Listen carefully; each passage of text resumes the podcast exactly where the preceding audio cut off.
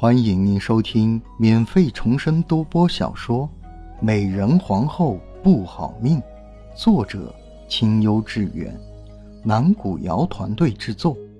欢迎订阅收听。第三章，三死。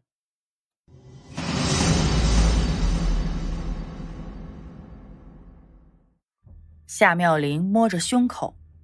隔着衣裳，隐约能看到胸前的古玉，却不是他记忆中的墨绿，也不是翠绿，而是浅绿。不论是真是假，都绝不能坐以待毙了。两次生死令他心生危机，这一刻，他下定决心要保护好自己。想到喜凤，他沉思片刻后开口说道：“苏嬷嬷，去把咱们院子里所有的丫鬟都叫过来，然后。”您亲自去他们房间搜一搜，要是搜到什么不该有的，立即给我拿过来。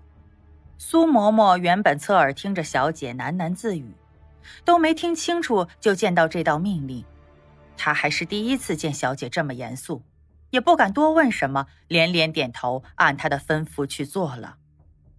小姐，还真的有不该有的东西。不一会儿，苏嬷嬷就匆匆忙忙的走了进来。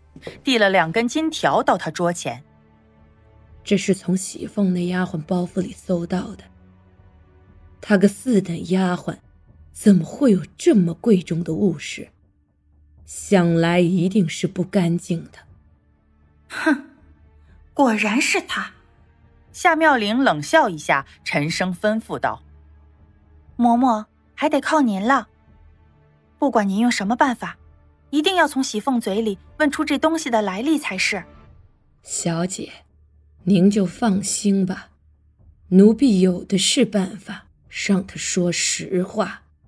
苏嬷嬷说完，就转身走了出去。不多一会儿，西边的小房里隐隐的传出了女人的哀嚎声。夏妙玲听得心烦，起身走了出去。我先去爹爹那边陪他老人家下棋去了。告诉苏嬷嬷。若是问出来实话，便直接去老爷那里禀我。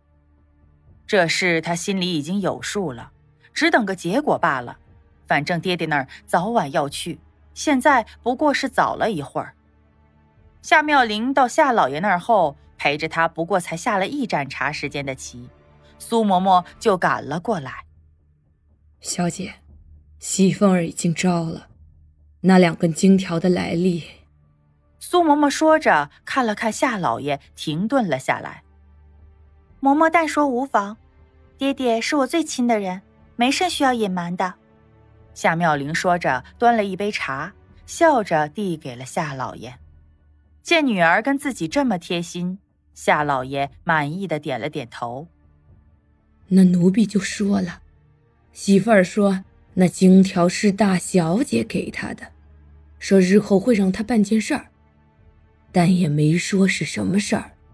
听了苏嬷嬷的话，夏妙玲好看的眉毛蹙了蹙。原本她还以为能问出夏清河要毒死自己的事情，却没想到那女人竟然这么谨慎。这是怎么回事？他收买下人，是要做什么事？不等夏妙玲说话，夏老爷生气的把手里的茶杯重重的放到了桌上。沉思，吩咐道：“来人，去把大小姐请来，我倒要亲自问问，她是要做什么。”爹爹唤女儿前来，可是有什么事儿吗？夏清河很快就赶来了，他欠了欠身子，脸上依旧带着温顺贤良的笑。看到夏妙玲的时候，他上前一步，笑着说道：“妹妹也在啊。”难得妹妹有心，来陪爹爹一起下棋。长子说笑了，若不是怕打扰爹爹的公务，我自然是愿意多陪爹爹的。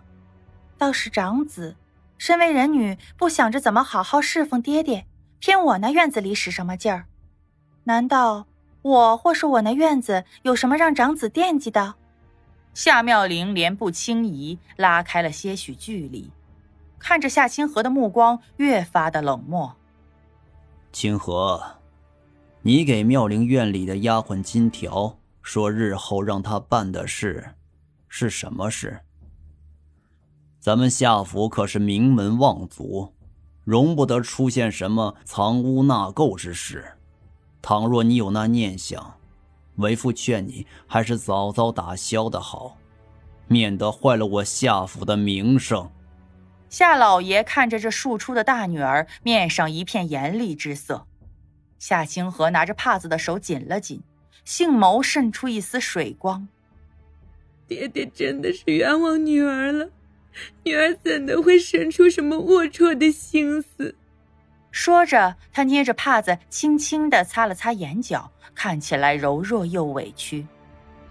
女儿知道十日后是妹妹的生辰，想让那丫鬟届时偷偷把女儿准备的生辰贺礼放到妹妹屋里，好让妹妹一睁眼就能看见女儿的心意。只是女儿本来想保密的，不小心让妹妹生了误会。都是女儿的错。夏妙玲听了这话，眉心微蹙，想来还是自己着急了，竟给了他这漏洞来钻。听了大女儿的话，夏老爷的面色这才好了一些。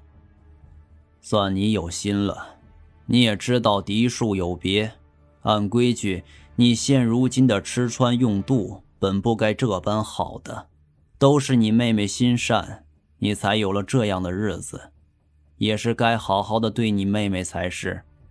说完，他又看向夏妙玲，脸上的神色也温和了许多。妙玲啊，你长子也是一番好意，你便饶他一回。再过不久，你们姐妹二人都是要奉旨入宫的，到时候你们也好有个照应。爹爹多虑了，女儿也只是好奇。未曾想过要因这事就责怪长子的，父亲都这么说了，夏妙玲也不好再深究，顺水推舟的彰显着自己身为嫡女该有的大度。见爹爹赞许的点了点头后，他话锋一转：“只是那喜凤便是不能再留在府中了，替主子办事本是应该，他还收长子的金条，可见是一个贪婪之人。这等人。”留着也是一个祸害。想到那丫头的狠毒，夏妙玲还有些发冷。就这样赶出去，也算是小惩大戒了。夏清河回到自己的书房后，关上房门，就把屋里的东西砸了个稀烂。夏妙玲，这次算你运气好，误打误撞破了我的局。不过这样也好，我还有机会再安排。等你生辰那日，定是你的死期。之后的几日，夏妙玲细心观察，想在生辰前就抓住夏清河的把柄。可上次打草惊蛇后，夏清河显然更谨慎了。十日的时间，竟什么把柄都没抓住。小姐，今日是您的生辰，怎的看起来不甚高兴的样子？可是对今日的宴席不满意呀。宴席结束，苏嬷嬷扶着他回到房间后问道：“夏妙玲轻轻的摇了摇头，今天的事情都跟之前发生的一样。泛舟她没去，回屋是让苏嬷嬷陪着，花园也没进。按理说应该不会有什么问题了吧？可她总是有些不安。”走到窗前，他向外望去，月亮一如他记忆中的那般圆亮。嬷嬷，多点几盏灯吧，一会儿应该会更暗一些。等了片刻，却没有嬷嬷的声音响起。他疑惑的转身，瞬间看到一柄闪着寒光的匕首猛地刺向了自己的心窝处，想躲避已经来不及了。他连求救声都没机会发出，鲜血就顺着嘴角喷涌而出。哼，躲得了初一，躲不过十五。无论如何，今天你都必须要死。夏清河后退几步，他的身后是已经躺在地上没了气息的苏嬷嬷。夏妙玲口中的鲜血止都止不住。两行清泪从他的眼角滑落。他恨，他好恨。最后望了一眼窗外，那月果然又开始被黑影遮挡。带着强烈的不甘，他的眼睛终于缓缓合上，胸前的古玉再次发出一阵绿光。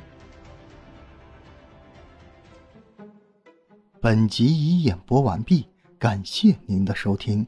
如您喜欢，别忘了点赞评论哦。